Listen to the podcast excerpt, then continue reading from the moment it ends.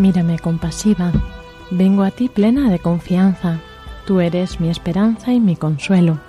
Permite que abra de par en par la puerta de tu corazón tan bueno y entre de lleno en él. Donde hay dolores que calmar, lágrimas que enjugar y tristezas que consolar, estás tú para aliviarnos el alma. Eres la dispensadora de las gracias y mercedes del cielo, para derramarlas con abundancia sobre nosotros, que sólo deseamos amarte y agradecerte. Tú eres el lirio que florece en todos los valles de la vida, y yo la pobre tierra seca y dolorida que necesita de ti para volver a la vida. Confiando en tu auxilio bondadoso y tierno, quiero hablarte, con toda la confianza que tiene mi corazón. Oh mi dulce, mi santa y tierna Cateri, bendita seas. Amén.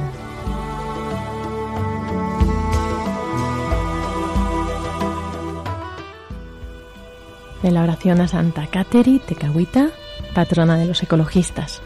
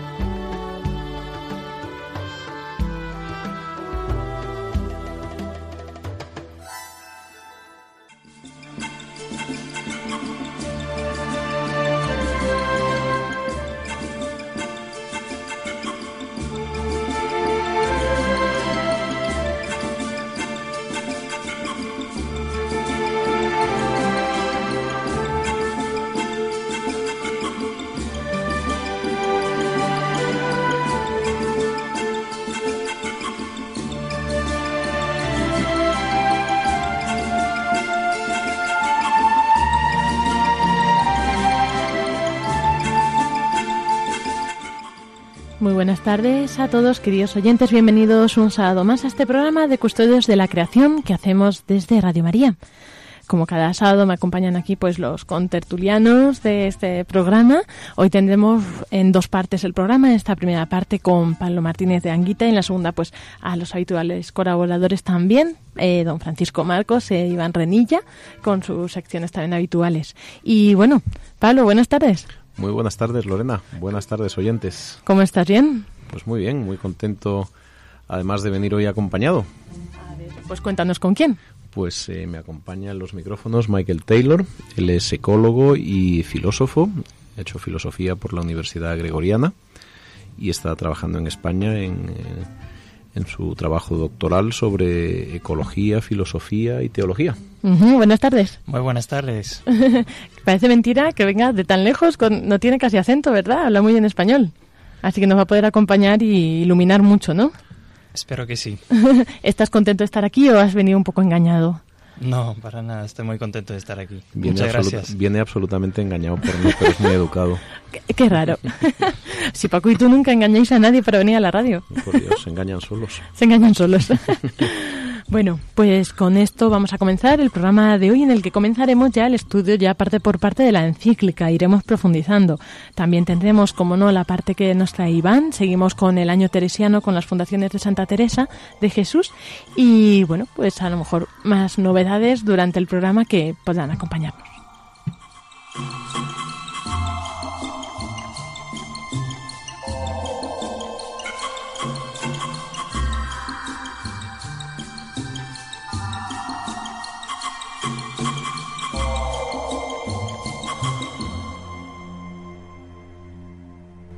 Apreciados oyentes de nuestro programa Custodios de la Creación de Radio María. Dice un refrán de mi pueblo que octubre lluvioso, año copioso. Octubre, con noviembre y abril, son los meses que más llueve en, en España. Y yo les quisiera hablar un poquito de nuestra hermana agua, de la que decía San Francisco de Asís que es preciosa en su candor. El agua es necesaria para la vida. Sin agua no hay vida. Sin agua no podemos nosotros concebir lo que es la vida. Tres aspectos con respecto al manejo del agua. El primero es que no debemos contaminar nuestros acuíferos. Desgraciadamente, cuando un acuífero queda contaminado por echar muchos abonos, luego su descontaminación es complicada. El segundo es que también tenemos la obligación, como se hace, gracias a Dios, en, en casi todos los países civilizados y se pretende hacer en países en vía de desarrollo, el agua que utilizamos la debemos devolver limpia. Por eso la importancia que tienen las estaciones depuradoras de agua, y es el agua utilizada pues eh, mediante unos procesos físicos y químicos y biológicos pues se puede devolver muy limpia otra vez al río para que después siga su transcurso y pueda haber vida en ese río. Piénsese que, por ejemplo, nosotros cogemos agua en Madrid, pero luego la devolvemos limpia y el río sigue para abajo y ahí viven peces y viven animales. Y lo tercero es que tenemos que tener mucho cuidado y utilizar la inteligencia en el manejo no solo del agua, sino de los lugares que ocupamos. Eh, la codicia humana a veces ha construido en lugares que cuando llueve en exceso, pues el agua lo lleva todo, y eso ocurre sobre todo en climas mediterráneos como el nuestro. Entonces, las zonas cercanas a los ríos, en donde hay mucha erosión, nunca deben ser ocupadas por viviendas, porque si hay mucha erosión y viene una gota fría, o sea, una lluvia cuando está todo reseco, el agua lo lleva todo y puede arrastrar las viviendas y causar la muerte. Nuestra naturaleza es muy buena, pero nosotros tenemos que saberla interpretar, sabemos que saberla dominar, pero no que nos domine ella a nosotros. Por tanto, eh, únicamente recordarles que el agua es preciosa. Hay gente que se queja ahora en octubre, llueve mucho, pues sin el agua no tenemos nada para beber ni nada. Por tanto, como dicen en mi pueblo, octubre lluvioso, año copioso.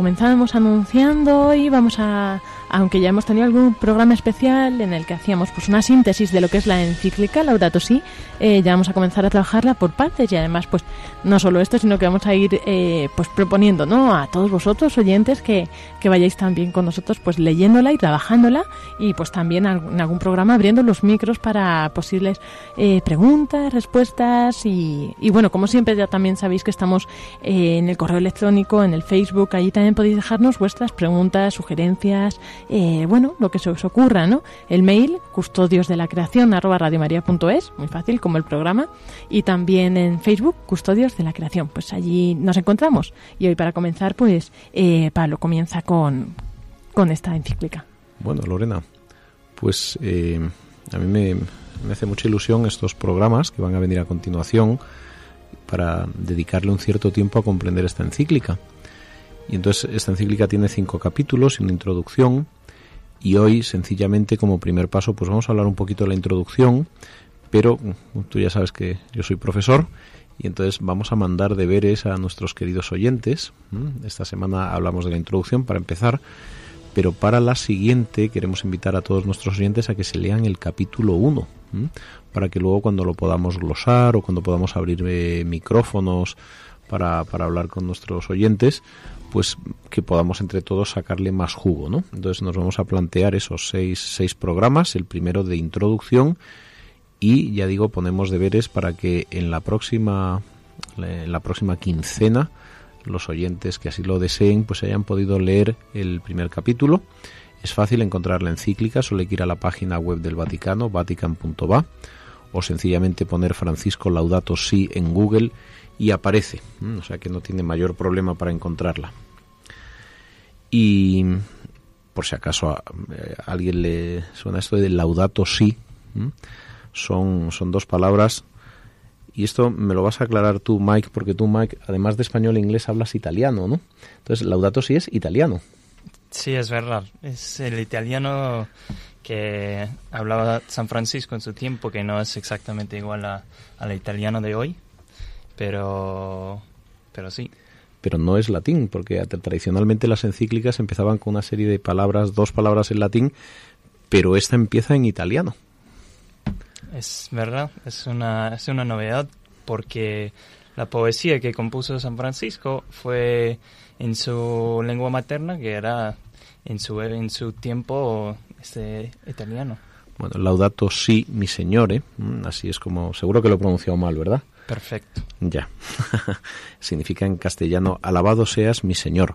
Y es el comienzo del cántico de San Francisco, el, cántico que todos los días eh, rezamos al acabar el programa. Alabado seas el, eh, mi Señor por la hermana Madre Tierra, por el Sol, por la Luna. Y comienza así la encíclica. En este hermoso cántico, el Papa Dice, este hermoso cántico nos recuerda que nuestra casa común es también como una hermana con la cual compartimos la existencia y como una madre bella que nos acoge entre sus brazos. Siempre me gusta mucho cuando en el final del programa decimos, eh, alabado seas mi Señor por la hermana Madre Tierra.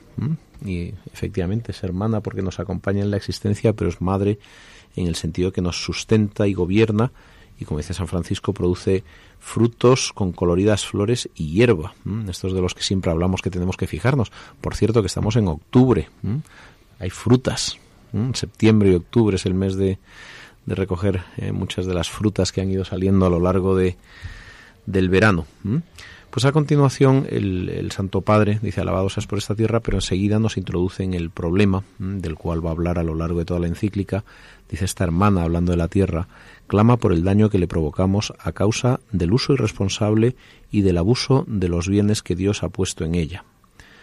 Y continúa diciendo, hemos crecido pensando que éramos propietarios y dominadores, autorizados a expoliarla. La violencia que hay en el corazón humano, herida por el pecado, mm, también se manifiesta en los síntomas que advertimos en el suelo, en el agua, en el aire y en los seres vivientes. Por eso entre los pobres más abandonados y maltratados está nuestra oprimida y devastada tierra, que gime y sufre dolores de parto. Yo creo en estas frases el, el Papa resume como las grandes líneas de, de la encíclica. Lo primero es poner de manifiesto que a la tierra se le está, se la está maltratando. Por lo tanto, tendremos que actuar con cuidado. No solo con cuidado, el Papa luego nos irá enseñando a a vivir esta tierra admirados, fascinados y agradecidos. Pero también nos habla de algo que, mm, que es importante tener en cuenta porque si no perdemos la, la perspectiva. El, el, daño que le hacemos a la tierra tiene que, tiene que ver también con, con nuestro corazón dañado.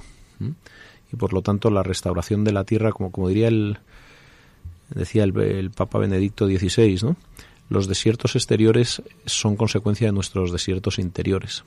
Una, una vida eh, de fe profundamente vivida, alegre, sana, santa, eh, divertida, eh, profunda, es una vida pues, en cuyo interior no hay un desierto. Y esa vida te lleva precisamente a, a cuidar todo lo que todo lo que nos rodea. Nuestros desiertos interiores generan desiertos exteriores. Hay una profunda relación entre pues entre lo que llamamos el, pecado, la, incapacidad, como diría San Pablo, de aunque quiera hacer el bien no lo consigo, y las consecuencias sobre la tierra, ¿no? Y además el Papa explica cómo esto se, se plasma a través de un sentido de dominio, de poder, de yo te voy a controlar.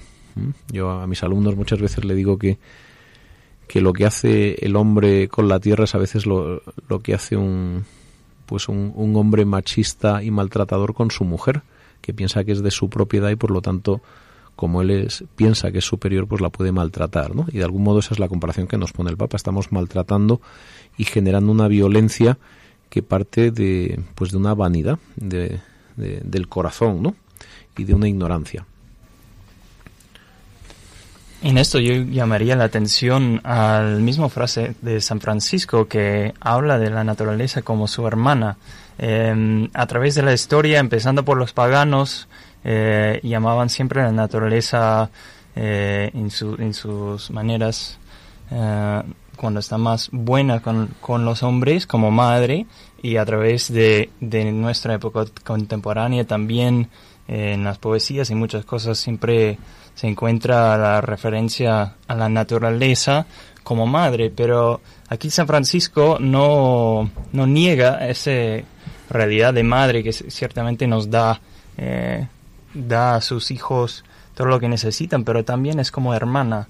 Y en un libro eh, muy bonito de Chesterton, un escritor inglés que también ha escrito un hermoso libro sobre San Francisco, eh, explica cómo ese, esa intuición de, de, San Francisco era muy importante, darse cuenta de que la naturaleza es nuestra hermana porque venimos del mismo Padre, que somos dos, que venimos eh, como, como hermanos, como del Creador, que es el Padre. Y la naturaleza no, no es eh, sino como una hermana pequeña que baila, que podemos reír con ella, pero eso es, creo, el contexto en el cual tenemos que partir para poder entender eh, cómo debemos empezar a, mirar a la naturaleza. El, efectivamente. Dice, dice aquí el, Papa Francisco, retomando a San Juan Pablo II, dice, el ser humano parece no percibir otros significados de su ambiente natural, sino solo aquello que le sirve a su uso inmediato y consumo. Y de ahí que el Papa San Juan Pablo II hablará y nos llamará una conversión ecológica, una conversión ecológica global en las cuales hay que salvaguardar también las condiciones morales de una auténtica ecología humana. A lo largo de a lo largo de la encíclica, todo esto son términos que, encierran un montón de realidades detrás.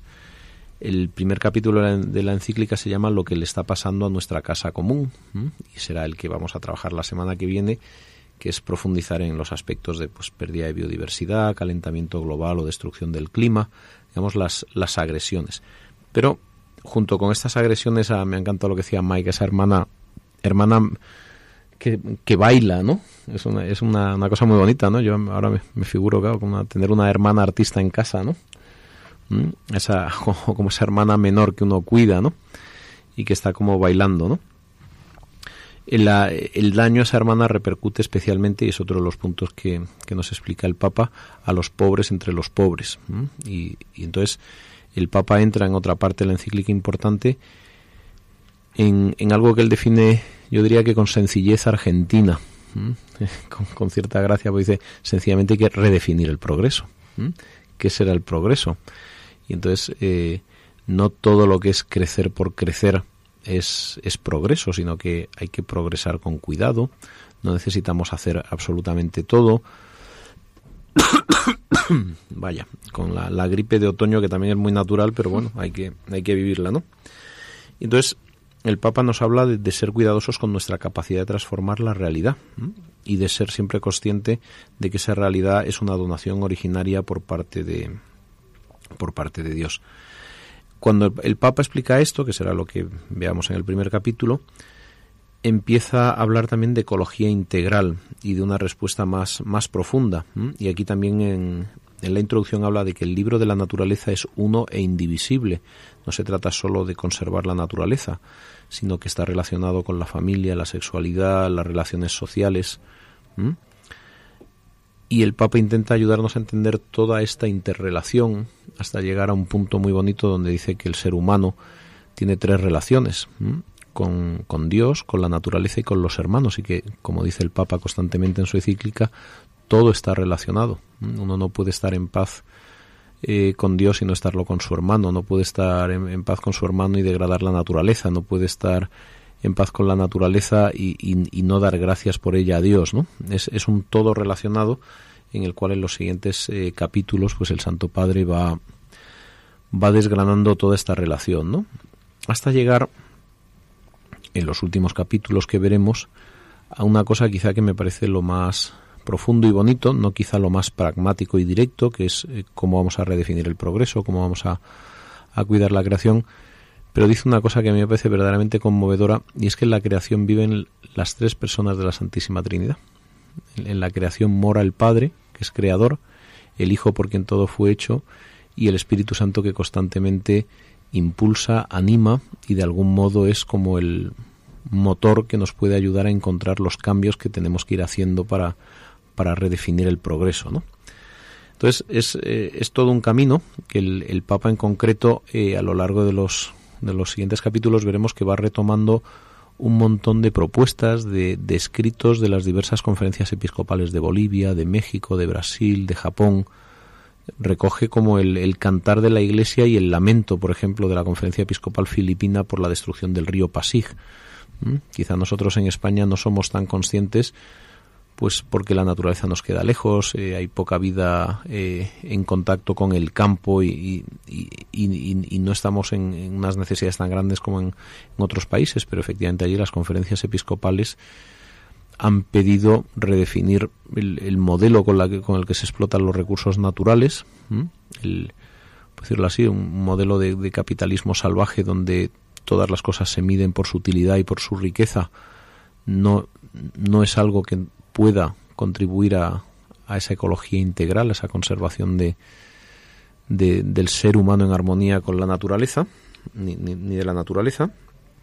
Y al mismo tiempo, el Santo Padre hace un llamado, aquí también en su introducción, o más que un llamado, realmente hace, hace ya ecumenismo, porque eh, él dice con, con, mucha sencillez, dice, yo continúo el camino de Bartolomé.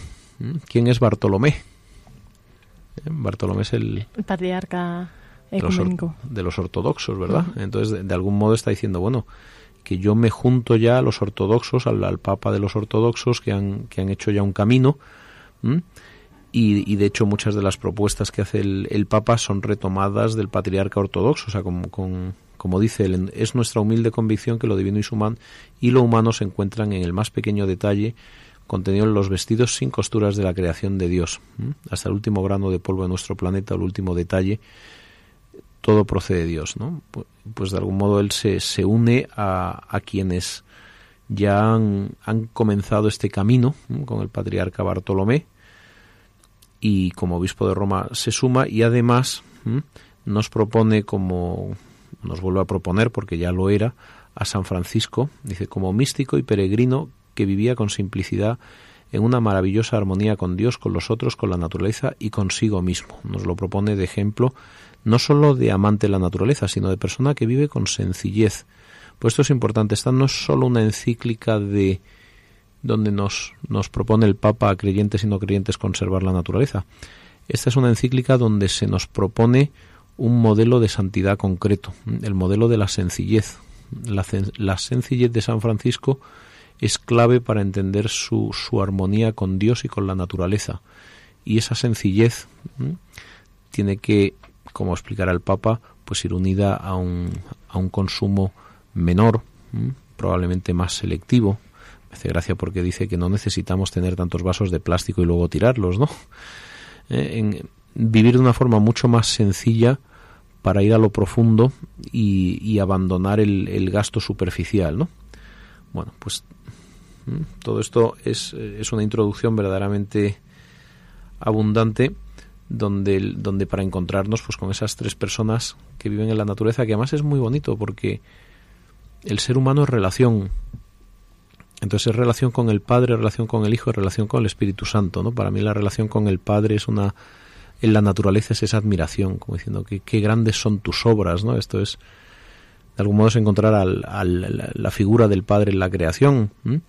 Pero también eh, el significado de esa belleza, ¿no? De, todo fue hecho eh, a través del Hijo, para el Hijo, y está expectante por el Hijo. Verdaderamente también, también en la naturaleza está presente Cristo como alfa y omega toda la creación y el Espíritu Santo inspirador. Por lo tanto, la relación con la naturaleza es una relación trinitaria y, de contacto del ser humano con la Trinidad a través de esa belleza y por lo tanto es una es lo que nos constituye por decirlo lo, que nos constituye es una relación el ser humano no es un individuo aislado, es un individuo siempre en relación con. Por eso mismo, porque la naturaleza, nos explica el Padre, el, el, Papa Francisco, están las tres personas de la Santísima Trinidad, nuestra relación con la naturaleza puede ser eh, tremendamente fecunda como, como camino de, de, oración y penetración en la, en la vida relacional trinitaria. Había el otro día escuchábamos una conferencia también aquí en, en, Radio María, ¿no? Que se había emitido hace poco y en un congreso sobre vida consagrada. Es muy curioso, ¿no? Pero precisamente hablaba de esto, que es como que la creación estaba, pues eh, al principio no es la primera obra de amor, por así decirlo, que hace el Padre, Dios Padre, al Hijo, ¿no? Y que eh, lo que está destinado a la creación es a ser la esposa de Cristo, que luego pues vemos con la nueva creación o con la Iglesia, que es esa, esa relación de responsabilidad, pero que la creación entera, ¿no? Está llamada a, a, esto, y esto mismo lo vemos, ¿no? En la carta de San Pablo a los romanos, que también lo habla, que también está expectante, eh, pues eso, a la revelación de los hijos de Dios, para cumplir, llegar a, a cumplir su misión, ¿no? En ese sentido, em, en la medida que cada uno de los cristianos se vaya eh, asimilándose a Cristo, eh, cada uno puede asumir mejor el doble rol de mediador y sacerdote de la creación, en el sentido que eh, ofreciendo las, las obras, reconciliando la, con el mundo, puede ofrecer sus obras al Padre como un sacrificio. ¿no? Yo quería acabar sencillamente porque estamos haciendo una, una, introducción de lo que es la encíclica y mejor que el Papa, que la ha escrito él, pues nadie mejor. Y el Papa esta introducción la acaba así, diciendo, si bien cada capítulo tiene su temática propia, eh, todos están relacionados y hay ejes que atraviesan toda la encíclica. La íntima relación entre los pobres y la fragilidad del planeta. La convicción de que en el mundo todo está conectado la crítica al nuevo paradigma y a las formas de poder que aparecen a partir de la tecnología, la invitación a buscar otros modos de entender la economía y el progreso, el valor propio de cada criatura, el sentido humano de la ecología, la necesidad de debates sinceros y honestos, la grave responsabilidad de la política internacional y local, la cultura del descarte, de la que tantas veces habla el Papa, de tirar lo que no queremos, y la propuesta de un estilo de vida. Todos estos temas van abordándose desde distintas perspectivas, ejemplos y honduras mm, teológicas y, y, bueno y formales a lo largo de los siguientes capítulos que vamos a ver. Entonces, eh, a veces cuando yo como profesor, cuando uno cuenta todo lo que va a ser la asignatura, la gente dice, uy, qué complejidad. No, no, no te preocupes que vamos... Eh, no, no, está canonizado, pero el Cholo Simeone es un gran entrenador del, del Atlético de Madrid y entonces vamos a, vamos a decir una cosa que hicieron, vamos a ir partido a partido, vamos a ir capítulo a capítulo estudiando, eh, estudiando estas partes para ampliar hoy quizá no pues para los especialmente interesados quien quiera ampliar un poco la información hablábamos antes de del patriarca Bartolomé I no y en el 2002 firmó con Juan Pablo II pues un documento eh, conjunto sobre medio ambiente. Y, y, bueno pues la verdad es que eh, por ejemplo decía pues eso todo lo que decíamos ahora de la espiritualidad eh, cristiana que al final es la cruz la que te lleva al, a todo lo que es esa entrega, ¿no? ese sacrificio para conseguir pues que la creación llegue a, a lo que es, ¿no? Decía, por ejemplo, que, que eso, que también en, que se había centrado su discurso, el del patriarca, en la dimensión del sacrificio que se había, que está eliminada hoy de la cultura dominante, ¿no? Y que tanto daña la defensa del medio ambiente. Entonces, que dice, no podrá haber salvación sin sacrificios y sobre todo el sacrificio de cambiar el propio corazón, liberándose del egoísmo, de la codicia. Por eso, la cruz debe ser el fundamento de toda ética ambiental, ¿no? Es bonito pensar que también yo creo que los cristianos tenemos como esa clave, ¿no? Que, que, nos hace tener como más valor, más potencial, ¿no? En lo que es la defensa de la creación, porque realmente en la defensa del medio ambiente, en la naturaleza, porque sabemos lo que exige esto. como dice el Papa Francisco constantemente en la encíclica, todo está relacionado y obviamente no hay no hay un camino sin cruz. El que quiera seguirme que coja su cruz y me siga, ¿no? Por eso me parece tan bonito que la conservación de la naturaleza en el fondo es parte de la vocación cristiana y, precisamente mm, por ser parte de la vocación cristiana tiene la dificultad de toda vocación cristiana, la belleza acogedora de, la Trinidad que mora en ella, pero también la realidad de la cruz, del sacrificio, del esfuerzo, de la negación de uno mismo, de compartir con los pobres precisamente a base de negarnos parte de lo que nos asignamos. así es. Eso es. Pues muchas gracias por acompañarnos hoy en esta primera parte del programa, en la tertulia, y esperamos teneros con, con, nosotros de nuevo dentro de 15 días con la segunda parte, que ya será el cuidado de la casa común. Eso es, capítulo primero, a leerlo para que luego lo hablemos en la siguiente. Muchas gracias, buenas tardes.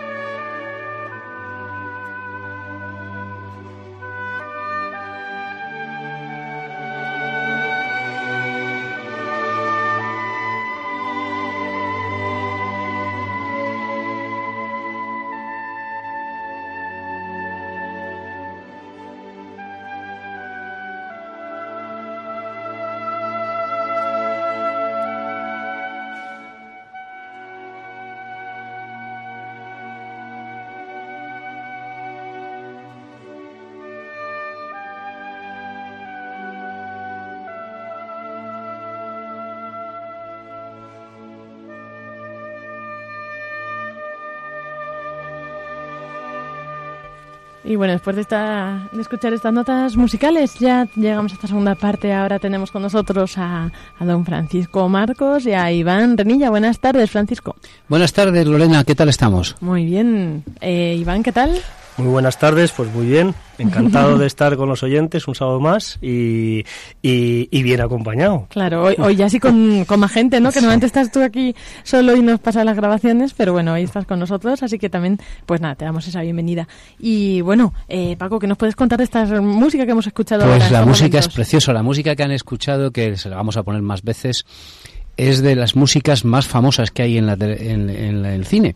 Es la música de la misión de Ennio Morricone Ennio Morricone es un compositor que curiosamente ha sido de los más citados y más nominados para ser Oscar mm, como mejor compositor.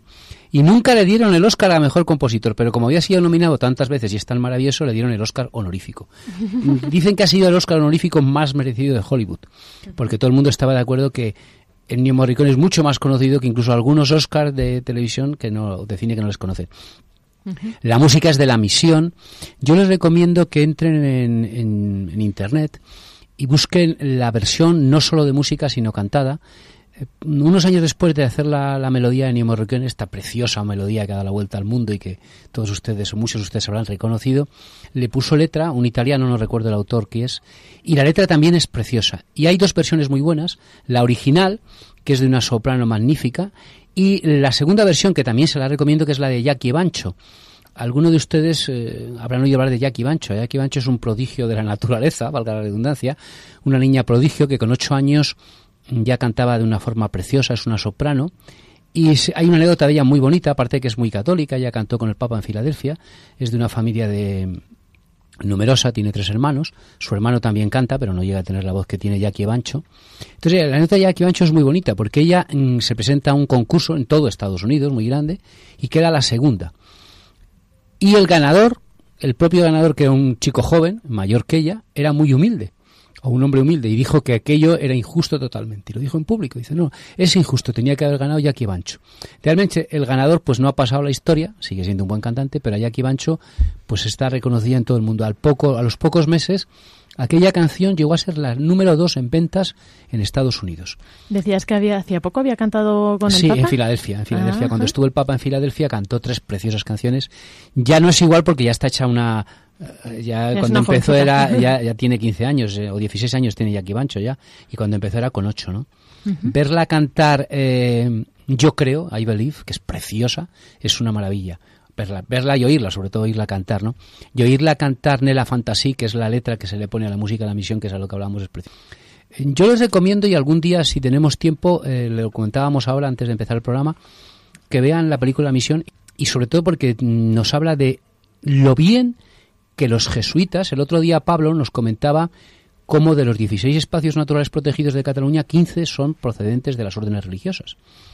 Pues de las maravillas que hay en el mundo de la evangelización son las misiones jesuíticas en Paraguay, en Uruguay, lo que se llaman las reducciones jesuíticas. Un día ya les hablé de ellas.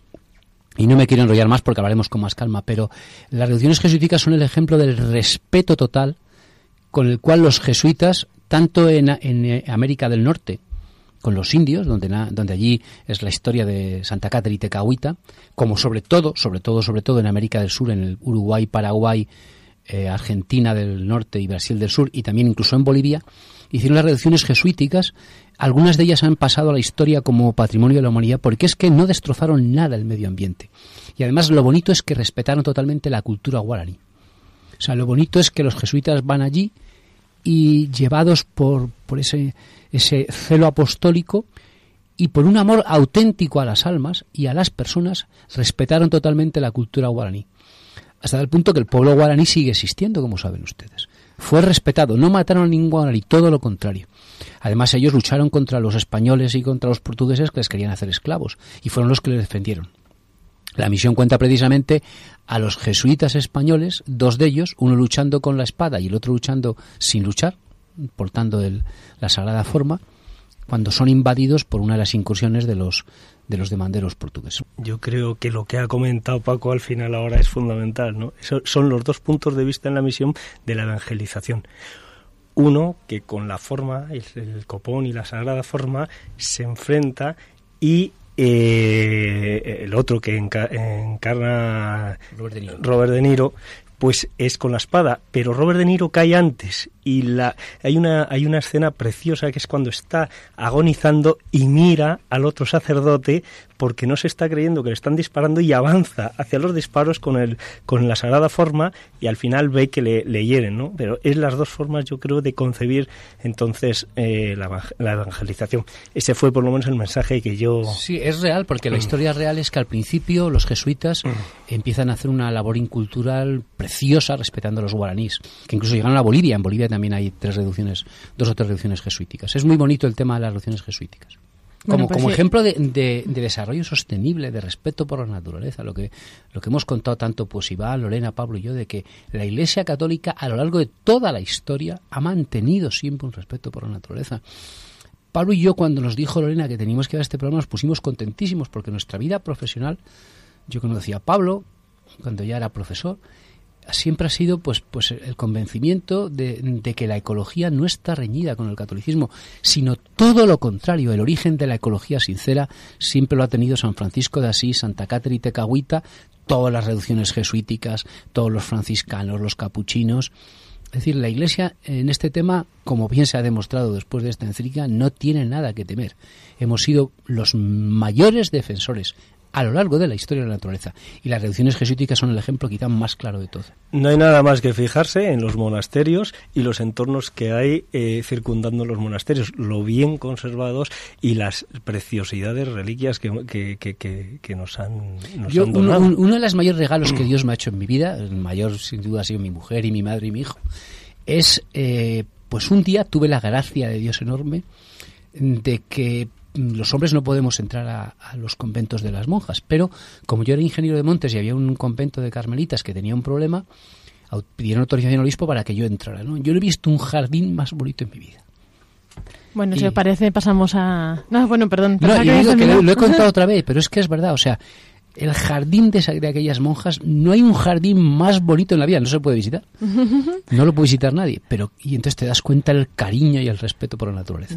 ¿Para cuándo le vas a dejar a Iván tiempo para su sección de Santa Teresa? Sí, además es un convento de bueno, bueno, sí, lo que dice, merece la pena. Si adelante, le quieres tu tiempo. bueno, pues pasamos a ver qué fundación nos trae hoy Iván.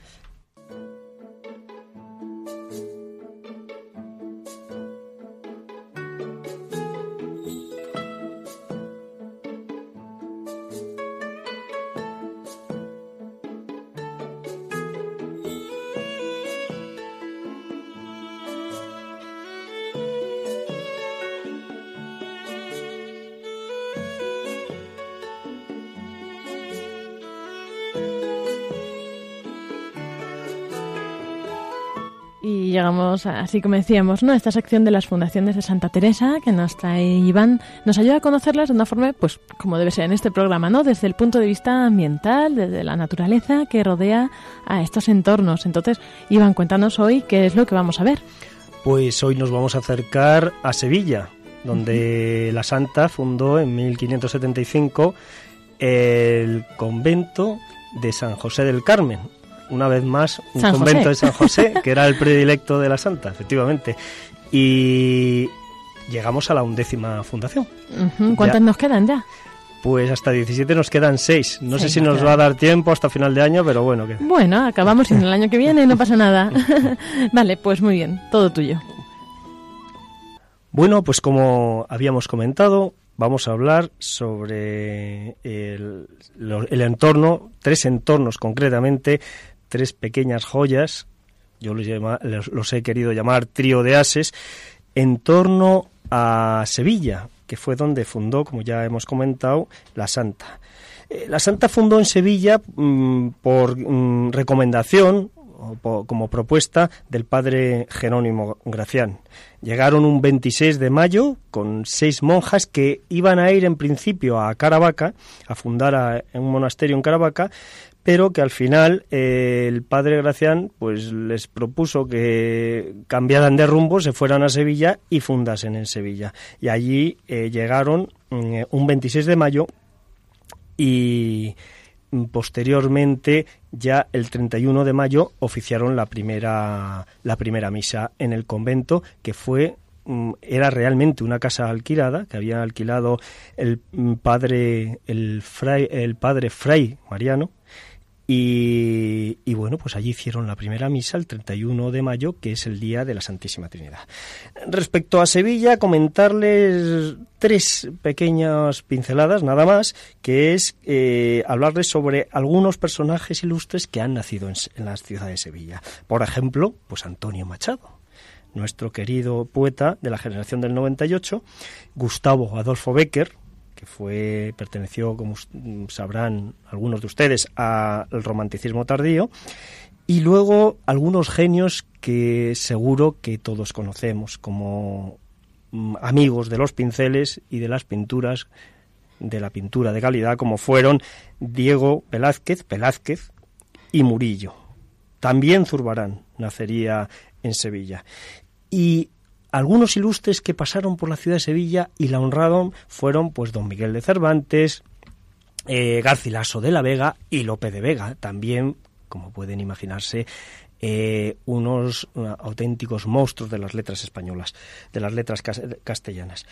Y eh, como acontecimientos destacables, pues ahora que hay, en fin, no por no hacer publicidad, pero hay una serie que muy popular que no les diré qué cadena y que seguramente muchos de ustedes estarán viendo los lunes, pues el emperador, nuestro querido monarca Carlos I de España y V de Alemania, se casó en Sevilla, en el Alcázar concretamente, con su mujer, doña Isabel de Portugal.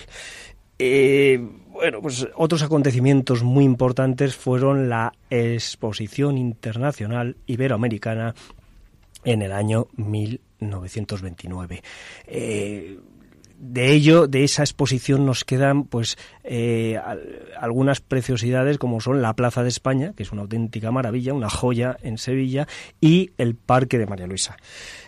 Luego, eh, la otra exposición, que también fue otro acontecimiento muy importante, hace en, a finales del siglo pasado, en el año 1992, que fue la famosa Expo de Sevilla, y que ha dejado pues, eh, un, como legado pues, una mejora en las infraestructuras para la ciudad impresionante. Entre ellas fue el primer AVE que Madrid-Sevilla que hubo en España. Pasamos ya sin más demora pues a hablarles sobre las tres eh, pequeñicas joyas que hay en torno a la, a la ciudad de Sevilla. En primer lugar eh, es el paraje natural del brazo oeste. El brazo oeste es una de las ramas en las que se dividía el río Guadalquivir eh, a su paso por las marismas. Entonces, ahí esa rama son 39 kilómetros en los que se retuerce este, este brazo del río y eh, pues permite que prospere en estos meandros, que son llamados popularmente eh, vueltas entre los sevillanos, prospere la vegetación de, de lagunar y allí de cobijo a muchas especies de, eh, de aves de la zona de las zonas lagunares.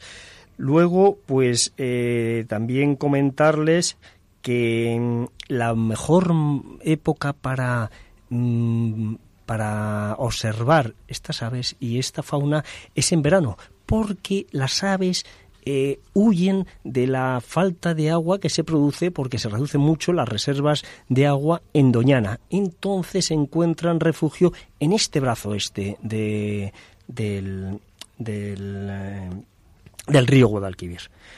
Otro, otra segunda eh, joya de las que quiero hablarle, otro segundo lugar maravilloso es el corredor verde del Guadiamar. El Guadiamar es el, más destacable de los afluentes, mm, o sea, entre los más destacables afluentes eh, del, Guadalquivir en su tramo final, antes de llegar a la desembocadura.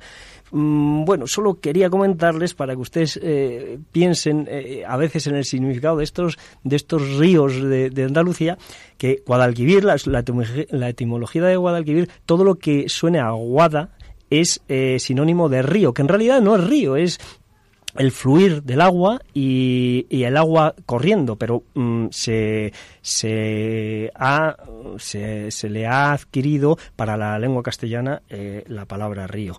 Eh, es al-Wadi al-Ilkabir, pero eh, popularmente los sevillanos lo, decían Wad al-Kebir y al final quedó como Guadalquivir. Hay otros, para que ustedes hagan una idea, hay otras etimologías, como puede ser el, eh, Guadalajara, que es río sobre, sobre entre piedras, el famoso Guadarrama, eh, Guadalramal, que es el río entre arenas. Entonces, si se fijan, siempre está la raíz guada. Eh, es, una curiosidad porque a propósito de estos ríos, pues les he querido traer.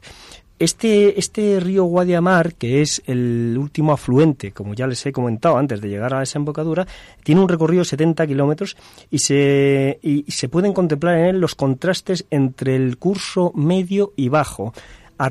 ¿Cómo? Pues a través de una ruta muy bonita, de 70 kilómetros que se puede hacer, es un carril para bici que se puede hacer tanto en bici o bien si tienen la oportunidad a caballo o por supuesto a pie pero es muy interesante hacerlo en bici y se pueden ver pues esos contrastes de diversidad entre el curso medio y bajo del río.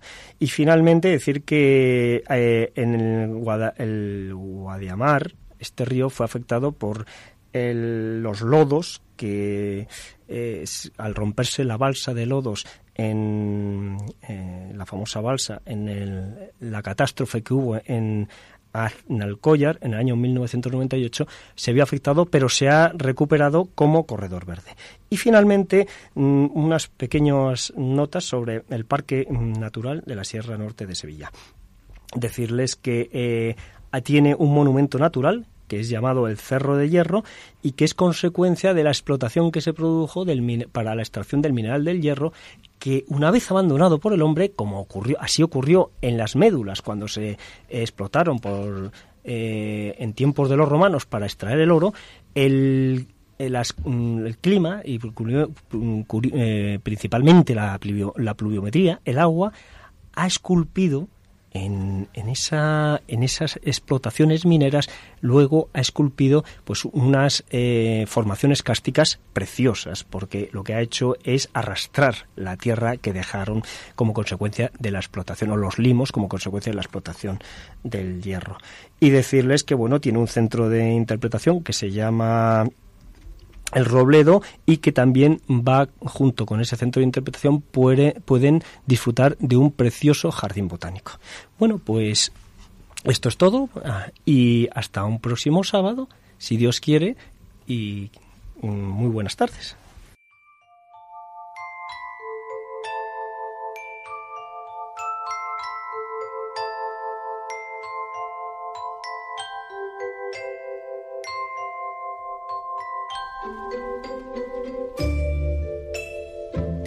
Así concluye, queridos oyentes, este programa de Custodios de la Creación hoy, este sábado 24 de octubre.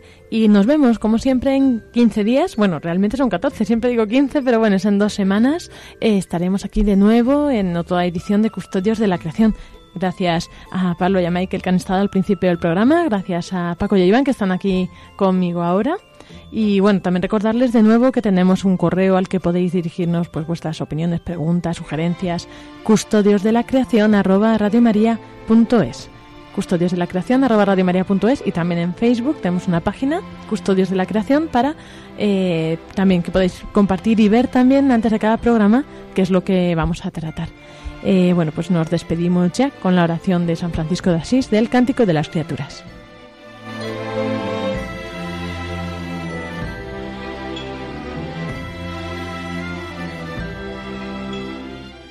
Omnipotente, altísimo, bondadoso Señor, tuyas son las alabanzas, la gloria y el honor. Tan solo tú eres digno de toda bendición, y nunca es digno el hombre de hacer de ti mención. Loado seas por toda criatura, mi Señor, y en especial loado por el hermano Sol, que alumbra y abre el día, y es bello en su esplendor, y lleva por los cielos noticia de su autor.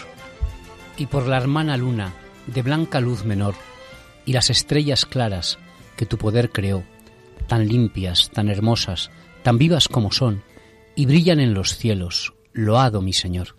Y por la hermana agua, preciosa en su candor, que es útil, casta, humilde, loado mi Señor. Por el hermano fuego que alumbra al irse el sol, y es fuerte, hermoso, alegre, loado mi Señor. Y por la hermana tierra, que es toda bendición, la hermana madre tierra, que da en toda ocasión las hierbas y los frutos y flores de color, y nos sustenta y rige. Loado mi Señor. Y por los que perdonan y aguantan por tu amor los males corporales y la tribulación. Felices los que sufren en paz con el dolor, porque les llega el tiempo de la consolación. Y por la hermana muerte, loado mi Señor, ningún viviente escapa de su persecución. Ay, si en pecado grave sorprende al pecador, Dichosos los que cumplen la voluntad de Dios. No probarán la muerte de la condenación. Servidle con ternura y humilde corazón. Agradeced sus dones, cantad su creación. Las criaturas todas lo hacen mi Señor.